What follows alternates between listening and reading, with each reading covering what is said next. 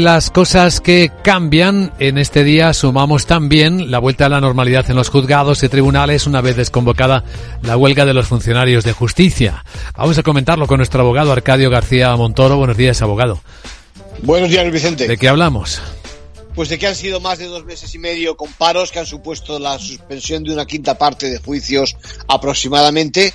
Pero atención, ojo, que es el fin de una huelga por ahora a la espera del gobierno que surja de las urnas, que tendrá por delante el reto de una justicia abandonada y pendiente de otras decisiones. Recordemos que los letrados de la Administración de Justicia lograron reunirse el pasado lunes con el Ministerio para exigir el cumplimiento de aquel acuerdo al que llegaron a, final, a finales de marzo, tras otros varios meses de presión porque ahora no ven que se ejecute lo pactado, tanto el denominado decreto de sustituciones, que no acaba de ser aprobado por el Consejo de Ministros cómo solucionado el capítulo de retribuciones que a este paso acabará en la mesa del próximo gabinete. Y otra cosa, porque lo lleva en portada toda la prensa americana esta mañana, la justicia de Estados Unidos va a imponer limitaciones al equipo de gobierno en sus relaciones con las redes sociales.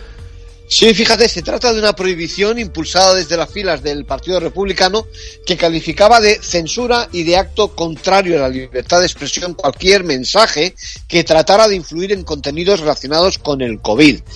Ahora un juez federal cautelarmente ordena a altos cargos tanto del mundo de la sanidad como de la seguridad nacional, incluidos el Departamento de Justicia y FBI, que se abstengan de enviar correos electrónicos, cartas o incluso asistir a reuniones a menos que se trate de la persecución de delitos o de amenazas a la seguridad nacional. así empieza el día en clave legal. Una conclusión.